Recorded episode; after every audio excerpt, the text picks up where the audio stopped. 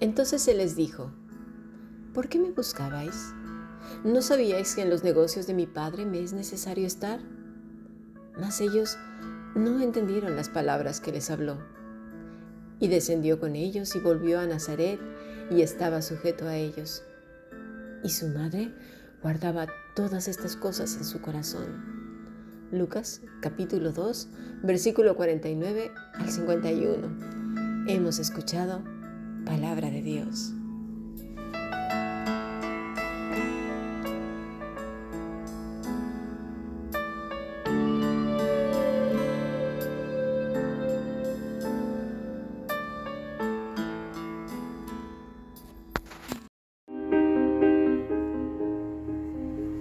La Fundación Bíblica te invita a participar tanto de esta aula internacional hoy apegados a él, como sus cursos online en mol.fundacionbiblica.com.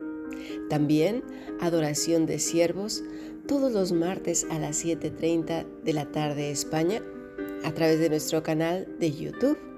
Para cualquier información escribe a fundacionbiblica.gmail.com. Aprendamos juntos del Maestro. Te esperamos.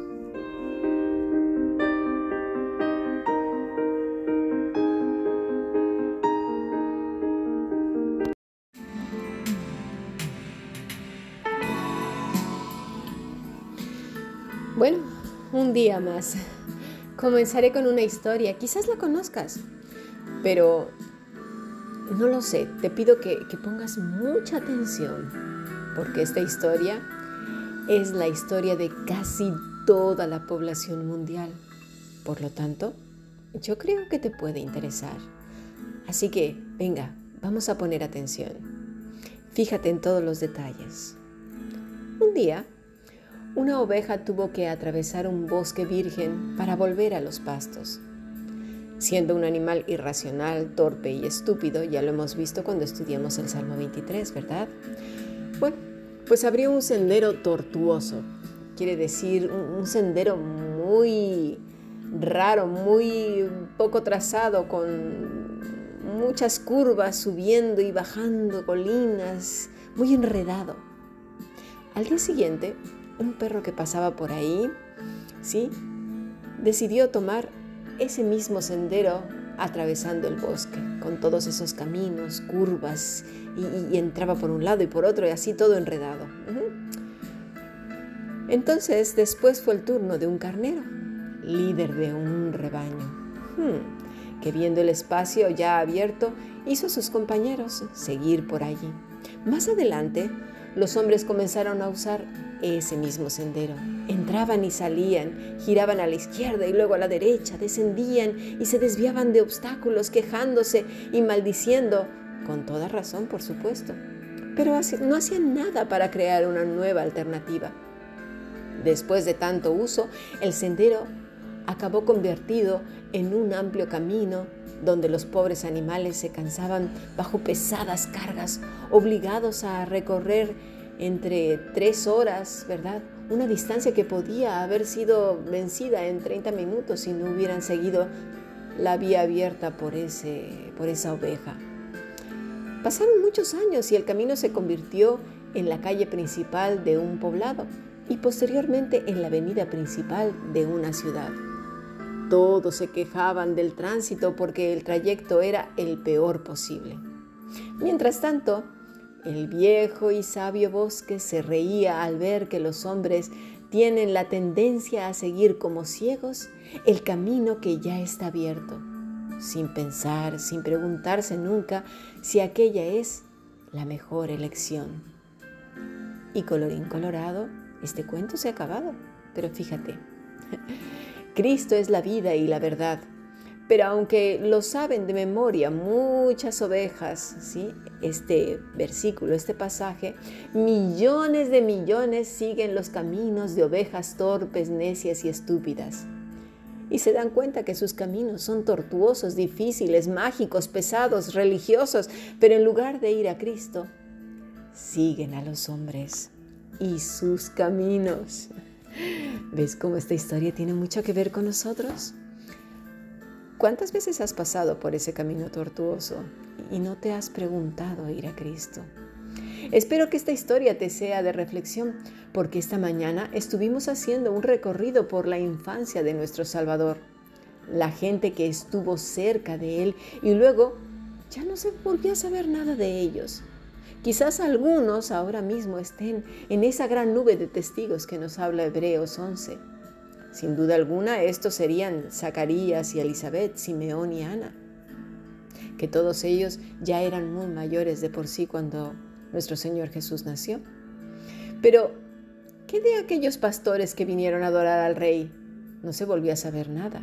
No se nos dice si algún día fueron de esos que le seguían. Tampoco de los doctores de la ley ni siquiera se acordaron después cuando lo vieron ya de adulto. No le reconocieron. Dice Juan 1.14, y aquel verbo fue hecho carne y habitó entre nosotros, y vimos su gloria, gloria como del unigénito del Padre, lleno de gracia y de verdad. En este mismo pasaje vemos a ese niño maravilloso llamado Jesús. Fue hecho carne y habitó entre nosotros. Los hombres vieron su gloria, gloria como del unigénito del Padre, lleno de gracia y de verdad. ¿Cuándo? Desde siempre. Esos doctores estaban caminando el camino de sus ancestros. Sí, esos caminos tortuosos de la religiosidad, del acartonamiento. Una, una, ley que les impidió reconocer al Rey de Reyes, al que estaba lleno de gracia y de verdad. Dice repetidamente en Lucas 2 que el niño estaba lleno de sabiduría e inteligencia, que la gracia de Dios estaba con él. Luego se repite en el versículo 52, y Jesús crecía en sabiduría y en estatura y en gracia para con Dios y los hombres. Qué triste es encontrarse con el Maestro y tratar de impresionarle incluso con nuestra elocuencia, nuestros sermones llenos de versículos y nuestras expresiones que parece que, bueno, eh, estamos elevándonos al tercer cielo, quebrados ahí con la voz y los ojos caídos y todo para impresionar, o con nuestro intelecto, o lo que sabemos hacer. ¿Cuántas cosas? Qué triste es no reconocer, ¿sí? E, e, en ese momento, o sea, reconocer en el sentido de distinguir ¿eh? con quién estamos y dejarle ir sin saber que estamos dejando atrás al amor de nuestra vida, el sentido de nuestra existencia, por preferir un camino trazado por ovejas estúpidas. Dice Isaías 55, versículo 8 al 9, porque mis pensamientos no son vuestros pensamientos, ni vuestros caminos mis caminos, dijo Jehová. Como son más altos los cielos que la tierra, así son mis caminos, más altos que vuestros caminos, y mis pensamientos más que vuestros pensamientos. Dice el Señor, porque mis pensamientos no son vuestros. La palabra es Makhashabah, mis Makhashabah, o sea, mis designios, mi plan, mi diseño, obra ingeniosa, pensamiento. ¿Cuándo entenderemos que sus planes, diseño, designios son obra ingeniosa? Que no tienen nada que ver con nuestros caminos, planes y diseños tortuosos, torcidos y mal hechos. ¿Cuándo entenderemos? ¿Cuándo comprenderemos que como siervos de Dios tenemos que mostrar la palabra de Dios bañada en oración? Cuando la estamos hablando, enseñando y dirigiéndonos a otros, que no somos metralletas o, un cassette al cual que, bueno, ya los cassettes ni existen, ¿verdad? Pero como una grabadora de voz que simplemente se le oprime el botón y empiezan a salir un montón de palabras ya prefabricadas y hechas ¿Cómo? ¿Por qué? ¿Cuándo aprendimos eso? A sacar de contexto la palabra y acomodarla a nuestros caminos mal hechos o a los pensamientos de teólogos que estaban equivocados, hombres siguiendo hombres. De verdad, pensemos, piensa en esta historia que acabo de mencionar anteriormente.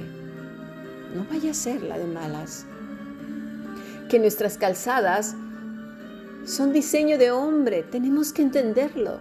imperfectos, apasionados, dejándonos llevar por nuestros impulsos, por nuestra cultura, por la época, el siglo, el contexto académico, familiar y nacional, por la política del tiempo. Muchos teólogos se han equivocado. Nuestra base y fundamento es la escritura, no los libros de los teólogos. ¿Cuándo lo vamos a entender? La palabra de Dios viva y eficaz es la escritura. Es tan importante que Dios nos conceda sensibilidad, sabiduría e inteligencia para vivir, para acercarnos a su palabra. La palabra es Cristo, para vivir apegados a Él. Que nuestro espíritu esté alineado con el suyo, entrelazado, enredado, como lo hablamos el lunes, porque de esa manera viviremos apercibidos de los acontecimientos. Ayer estuvimos viendo en los bloques de estudio lo importante que es saber que cada día es una página de tu historia, de mi historia, de la historia de todos, que hay que estar atentos a lo que se leerá en ella no tanto enfrascados en una sola cosa que te está pasando, sino más bien es expectantes de lo que Dios hará y te enseñará. Pasemos a nuestra siguiente lección.